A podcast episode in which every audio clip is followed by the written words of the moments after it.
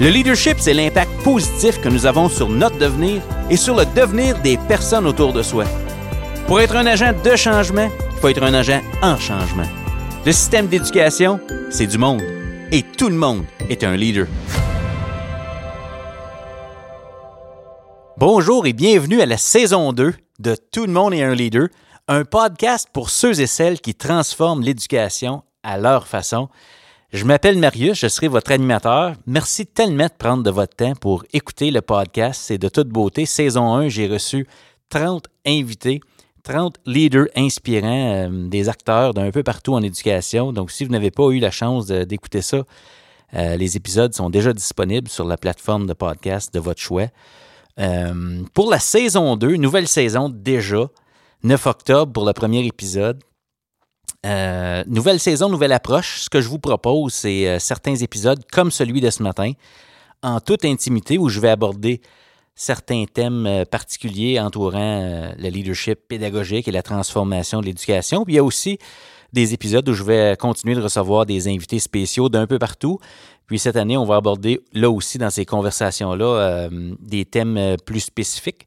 L'année passée, c'était plus des on abordait le leadership au sens large. Donc, j'ai vraiment hâte de vivre cette nouvelle saison-là avec vous. 30 nouveaux épisodes pour la saison 2.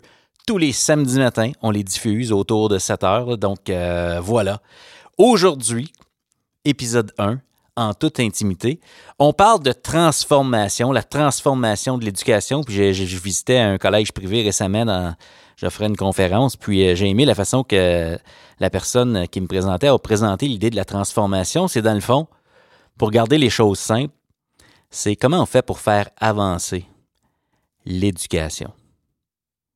Wow! La transformation de l'éducation, c'est une façon de faire avancer l'éducation. Puis moi, je ne peux pas, m'imaginer un scénario où l'éducation va se mettre à avancer ou à se transformer si les personnes qui œuvrent en éducation ne sont pas elles-mêmes en mouvement ou en transformation.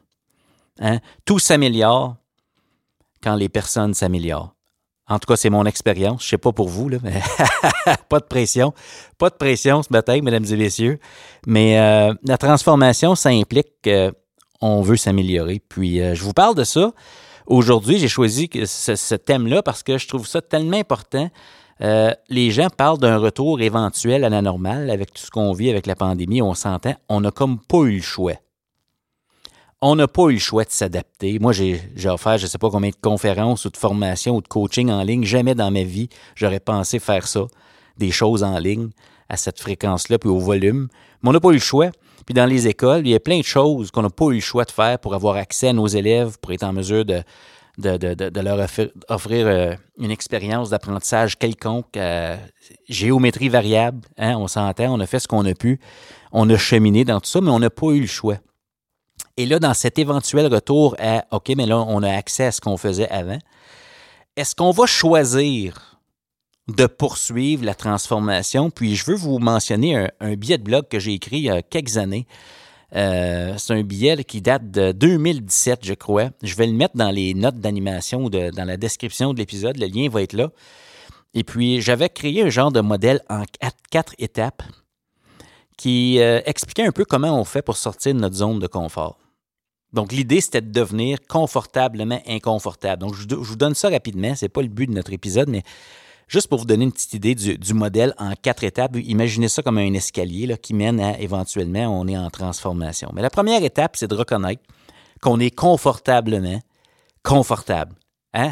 J'espère que vous êtes confortable en écoutant l'épisode de podcast d'aujourd'hui, puis euh, vous avez peut-être une petite bouteille d'eau ou un café, une tisane à la main. Euh, c'est notre zone de confort, c'est ce qu'on fait présentement. Il n'y a rien de mal avec ça. Hein. On récolte le fruit de notre impact présentement, l'impact que vous avez dans votre milieu et le fruit de votre pratique actuelle. Il n'y a rien de mal avec ça. Mais si on veut être en transformation, à un moment donné, on remet en question ça. Il y a un collègue qui nous partage un livre, on regarde une vidéo, on écoute un podcast, euh, on fait un constat face à certains de nos élèves, on se dit OK, il faudrait que je fasse quelque chose. Et là, on devient, on passe au niveau 2 on devient inconfortablement confortable. Deuxième étape pour sortir de sa zone de confort. Je n'ai rien changé, mais je suis conscient que je pourrais changer quelque chose. J'ai une idée, je, pourrais peut-être m'y prendre de telle façon. Rien n'a changé extérieurement, mais tout a changé intérieurement. J'ai conscience que je pourrais faire autre chose et j'ai l'intention de, éventuellement, passer à l'action. Ça, c'est la deuxième étape. Troisième étape, ça devient visible et on le ressent. On est inconfortablement inconfortable. on sort de notre zone de confort. On essaye quelque chose pour une première fois, une deuxième fois, une troisième fois.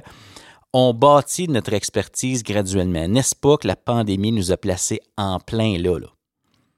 On était inconfortablement inconfortable. Certains le sont encore d'ailleurs, euh, à cause de cette gestion sanitaire-là et, tout, et toutes les incidences sur la pédagogie que ça, ça a. Euh, puis il n'y a rien de mal avec ça.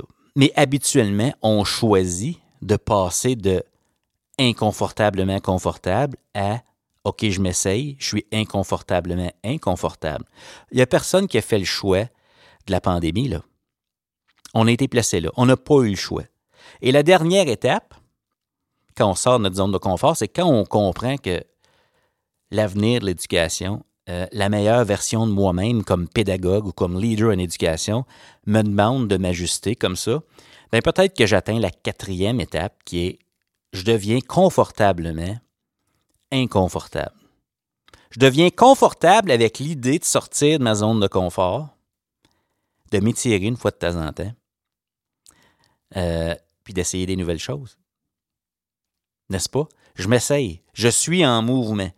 Et c'est extraordinaire, ces quatre étapes-là, passer de confortablement confortable à confortablement inconfortable, c'est qu'il y a une grande différence entre les gens qui, qui, le sont et les gens qui choisissent de demeurer dans leur zone de confort.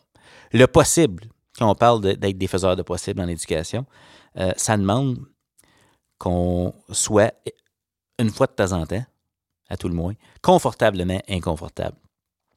Alors, le lien, pourquoi je vous parle de ça aujourd'hui, c'est que je pense qu'il faut choisir ça.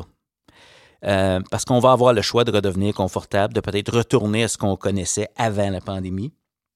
Et puis, je me dis, si vous vous souvenez un peu de l'état des lieux en éducation avant la pandémie, je pense qu'on était déjà en train de parler de transformer l'éducation parce qu'on avait toutes sortes de défis.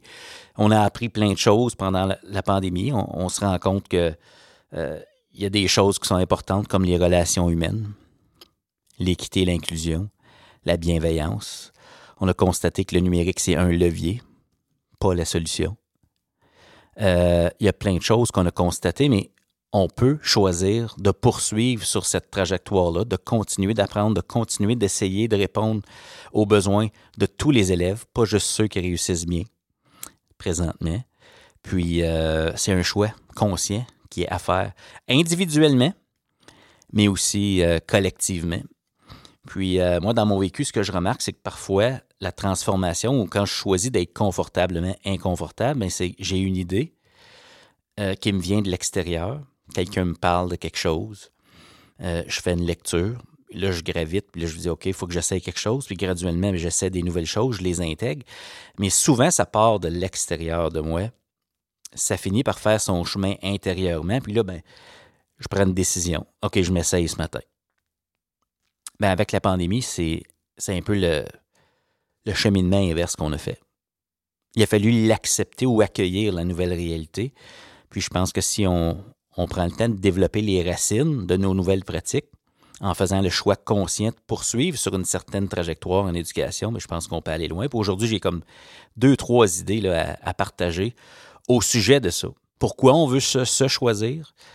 Euh, et puis qu'est-ce que ça implique? Qu'est-ce que ça implique? Donc, je partage ça là, euh, dès maintenant. Première idée. Première idée, si on considère l'idée d'être confortablement inconfortable, première idée, c'est que il faut se choisir. Se choisir, ça veut dire que je suis capable de me regarder dans le miroir et de dire, moi, je vaux la peine que je prenne soin de moi. En éducation, euh, les écoles les centres de services, les conseils, l'organisation, le système prend soin de notre développement professionnel en nous offrant des occasions. C'est important qu'ils fassent ça. Mais ça implique aussi que parfois, ça nous prive du privilège de se choisir. Puis je m'explique. Parfois, j'entends un commentaire, par exemple, OK, mais il y a telle occasion de développement professionnel, mais il faut faire ça sur son temps. C'est certain que ça prend des choses, une variété d'opportunités sur le temps de travail. Si on veut que le développement professionnel soit sérieux, on doit offrir des occasions. Mais quand on choisit de faire quelque chose sur son temps, c'est parce que je crois que les gens comprennent que le premier gagnant, la première gagnante, quand on se choisit, la première personne qui en bénéficie, c'est pas l'employeur, c'est l'individu lui-même. Quand Marius Bourgeois s'améliore, la première personne à gagner, c'est Marius Bourgeois. moi, je remarque s'il y a une chose que je remarque dans les accompagnements que je fais, c'est qu'il y a un lien étroit entre les personnes qui tripent sur leur travail et les personnes qui sont en mouvement. Les personnes qui ont des idées des prochaines étapes, les personnes qui essayent des choses, je remarque que ces gens-là sont souvent très heureux d'être au travail. Ils se sont choisis. C'est des gens qui se disent c'est pas parce que je le fais sur mon temps que c'est pas important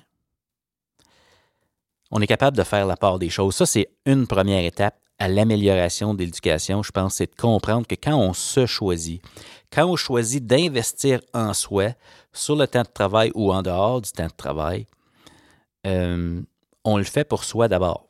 Et c'est pas un acte, euh, je dis pas on le fait pour soi de façon égoïste, c'est très généreux. Plus je prends soin de moi, plus Marius B s'améliore, plus Marius B peut contribuer à sa famille en tant que collègue, au travail, il y a un, lien très étroit entre se choisir et être bien, de façon générale. Se placer en mouvement. Première raison pourquoi on voudrait être confortablement inconfortable, c'est pour être bien. Parce que quand on progresse, quand on a les prochaines étapes, c'est le fun. On en parle. On vit des choses. On vit des émotions. Il y a un risque qui vient avec ça, c'est qu'on peut vivre des échecs aussi. C'est le prêt payé mais ça fait partie de la game. C'est comme ça qu'on se développe. Hein. Pas de risque, pas de développement de compétences, ça c'est clair. Deuxième chose, c'est qu'on doit accepter, une fois qu'on se choisit puis qu'on se dit, OK, moi, je vaux la peine que je prenne soin de moi. Deuxième chose qu'on se dit, c'est, OK, ben, est-ce que j'accueille, parce que je fais ça, est-ce que j'accueille la responsabilité de mon devenir? Wow! Ça, c'est gros. Maturité professionnelle. Je vous raconte une anecdote, OK? Ça ne m'est pas venu naturellement, surtout pas en début de carrière. Regardez ça si c'est beau. Je suis à ma deuxième année d'enseignement. J'ai ma première expérience avec un groupe d'élèves à besoins particuliers, avec des défis au niveau du comportement. 13 élèves, 12 garçons et une fille. À la fin de la première semaine, euh, mes collègues euh, me demandent la question, tu sais, première semaine d'école, puis as-tu un beau groupe cette année? je comprends pas la nature, de pourquoi ils me posent cette question-là. Puis ils me demandent, as-tu un tel dans ta classe? Oui. Là, les gens me regardent avec un petit sourire en voulant dire, tu sais, euh, hmm, bonne chance. Là, je comprends pas. À la fin de la première semaine, je comprends. J'arrive à la maison, je compte ça à mon épouse, j'ai dit tout, j'ai dit, euh, j'aimerais tellement ça que ce soit pas eux autres, mes élèves, tu sais. Je me sentais pas compétent en leur présence. Je ne me sentais pas outillé pour euh, les aider. Puis j'avais une liste qui graduellement se bâtissait dans ma tête, une liste de choses qui pourraient m'aider à améliorer ma réalité. Wow.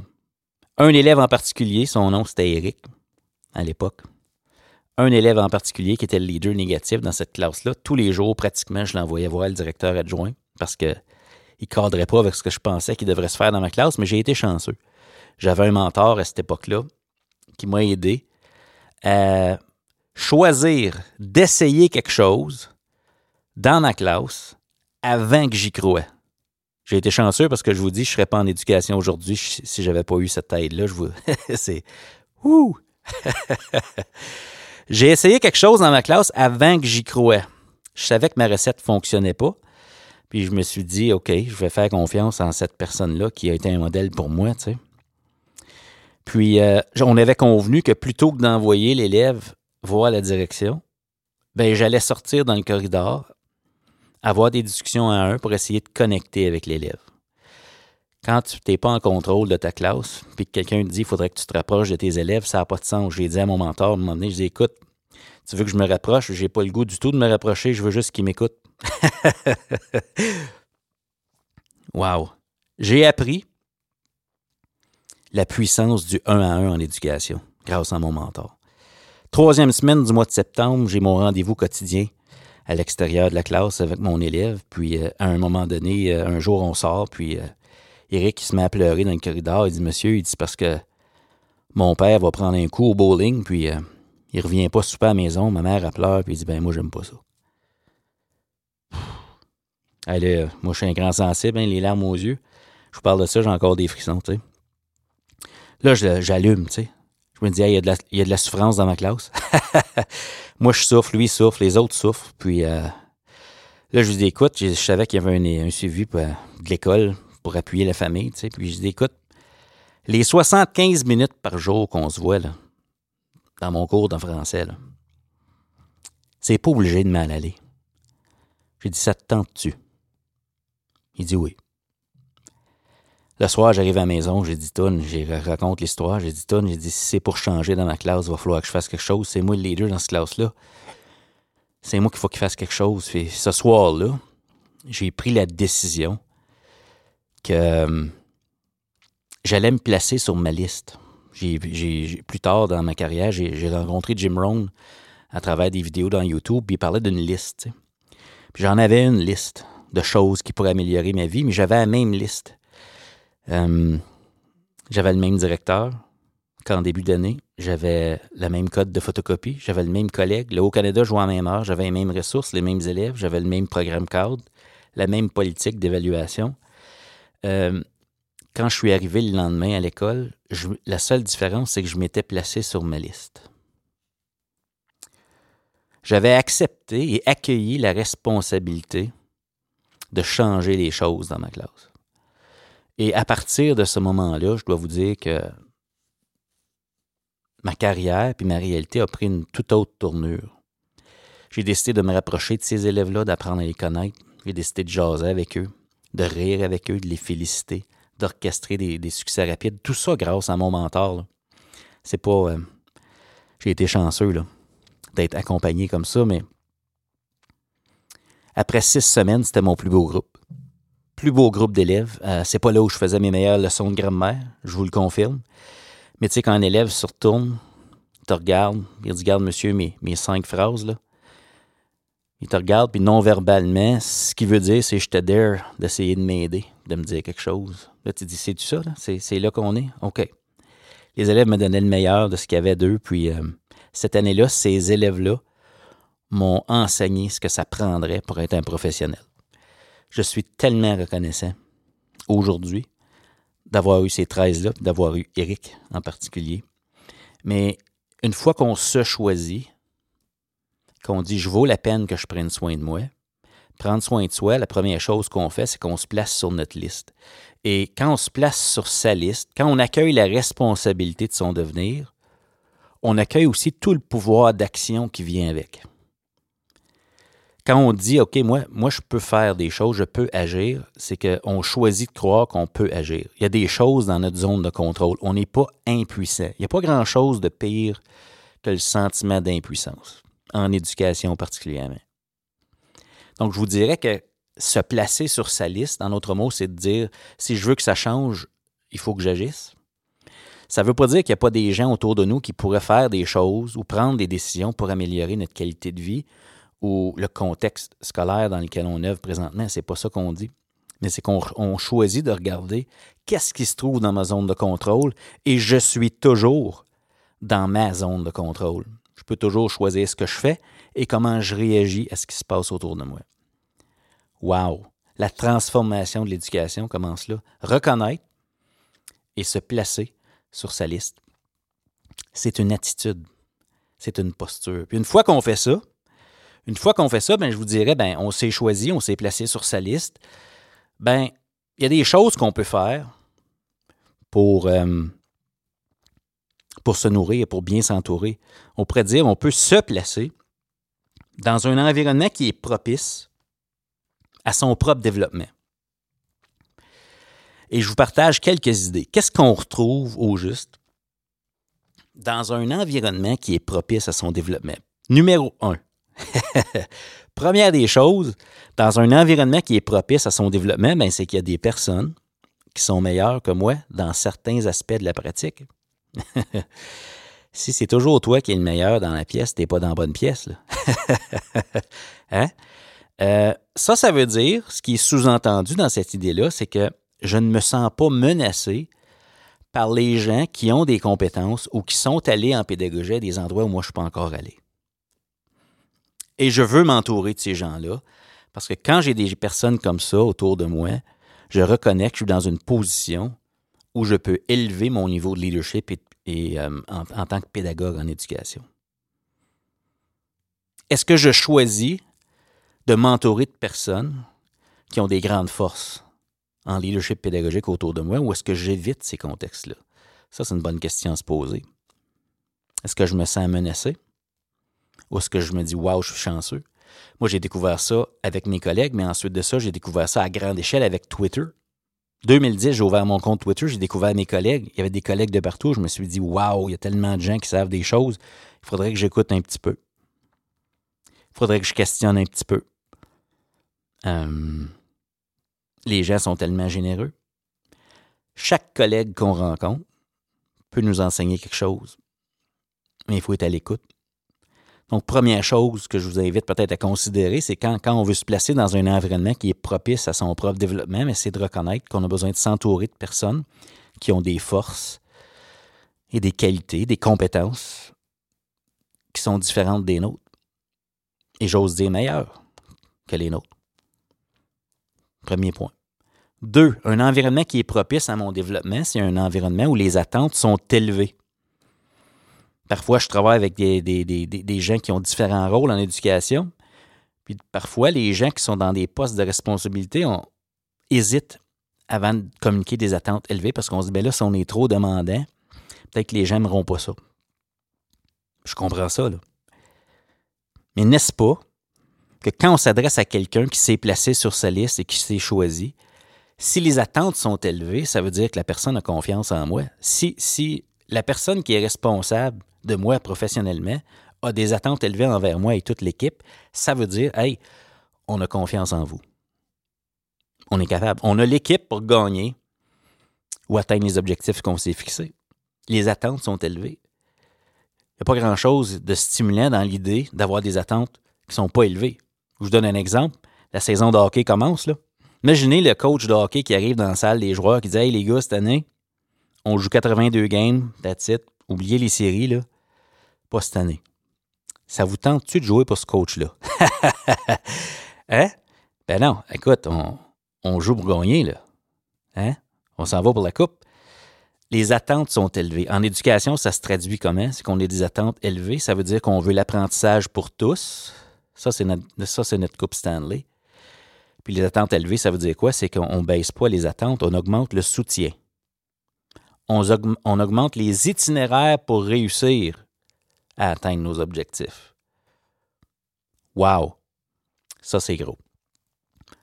Autre point, un environnement qui est propice à mon développement, ben, j'ai des prochaines étapes claires. Si je me suis placé sur ma liste et je me suis choisi et que je suis dans un environnement où les attentes sont élevées, c'est certain qu'on va peut-être me demander, ben, tu travailles sur quoi présentement? Sur quel aspect de ta pratique es-tu en train de travailler? Et quelles sont tes meilleures prochaines étapes? Wow! J'ai des prochaines étapes claires. Je travaille sur quelque chose. Pas le contenu qui est au programme, mais ma façon de le faire vivre aux élèves. Je travaille sur ma pratique. Prochain point, je vous dirais, les erreurs font partie du processus. Dans un environnement qui est propice à mon développement, euh, l'erreur, ce n'est pas l'ennemi. Parce qu'on comprend qu'une erreur, c'est pas final, c'est temporaire et c'est requis pour développer l'expertise. Ça fait partie du processus. On apprend de ça. Et dans un, environnement qui est propice à mon développement, ben, ça veut dire que les gens sont en croissance. On ne peut pas être en croissance si on n'est pas prêt à risquer faire une erreur quand on est inconfortablement inconfortable puis qu'on essaie quelque chose pour une première fois, la première fois que je suis sorti dans le corridor avec Eric pour avoir une discussion à un, je vous confirme que mes émotions, j'étais stressé, là. Hum? Euh, j'ai pas toujours eu les bons mots, là. Hein? Des fois, on tombe sur la défensive un petit peu, là. Puis, on, hum, non, ça, ça, a moins bien été celle-là, mettons. euh, c'est le prêt payé pour développer la capacité de le faire. Les gens sont en croissance. Oui. Et les gens sont en croissance pourquoi? Notre but commun, c'est de transformer l'éducation, ou comme je disais tantôt, faire avancer l'éducation. Puis faire avancer l'éducation, c'est d'élargir ou euh, élargir, c'est peut-être le bon mot, élargir notre capacité d'amener tous les élèves à réussir. Parce qu'il y a toujours des élèves qui ne réussissent pas présentement. Hein. C'est pas 100% le taux de réussite. Nulle part. Ça, ça veut dire qu'on a encore du travail à faire. On est chanceux en éducation. On a toujours du travail à faire. Hein? Donc, les gens cherchent à transformer l'éducation. En autre mot, ce que ça veut dire, ce point-là, dans un environnement qui est propice à mon développement, ça veut dire que les adultes placent l'élève au cœur des décisions-là. On n'est pas en train de prendre des décisions pour rendre les adultes confortables. Même si on veut être confortable, on veut être bien, on veut être bien traité, on veut que le climat soit positif, on veut du travail d'équipe, c'est fantastique. Là. Mais notre but ultime, c'est d'amener nos élèves à apprendre. Et tant que ça, n'est pas accompli, on a encore du travail à faire. Donc, est-ce que c'est ça qui est au cœur de nos discussions? Ça, c'est un environnement qui est propice à mon développement parce que ça va m'amener à choisir de nouvelles approches. Hmm? Parce que c'est ce qu'on fait. Quand notre approche 1 ne fonctionne pas, puis qu'on l'a bien essayé, mais il faut essayer autre chose à un moment donné. Une autre approche. On n'abandonne pas. Hein? Dans un environnement qui est propice, je pourrais dire, à mon développement, autre point, c'est que la croissance est modélisée. On ne peut pas juste dire aux jeunes, nos attentes sont élevées, go. On a besoin des modèles. Ça a l'air de quoi, ça, quelqu'un qui est en croissance? On met des mots là-dessus. Donc, entre adultes, il y a des gens qui sont là aussi pour le modéliser. C'est important. On ne peut pas exiger des autres ce qu'on n'est pas prêt à modéliser pour eux. Wow. On vise le progrès, pas la perfection. On vise le progrès, pas la perfection. En d'autres mots, un environnement qui est bon pour moi, pour le devenir de Marius Bourgeois, mettons, c'est un environnement où on se dit, Marius, tu as des prochaines étapes claires, on progresse. On ne te demande pas d'être parfait, hein? on te demande d'avancer. Il y a une direction qui me dit ça, me dit, moi, Marius, ça ne me dérange pas, mes membres du personnel, ils peuvent euh, avancer à pas de tortue ou courir rapidement, euh, peu importe la vitesse, en autant que tu n'es pas arrêté. Tout le monde son rythme et on avance. On progresse. La question à se poser, c'est ça a l'air de quoi le progrès? Pour vous? Comment on sait qu'on progresse? Mais ça, ça demande des objectifs clairs et des prochaines étapes claires pour l'atteindre. Ça demande de la clarté. Dans un environnement qui est propice à mon développement, je suis souvent en dehors de ma zone de confort, c'est clair. Je me développe. hein?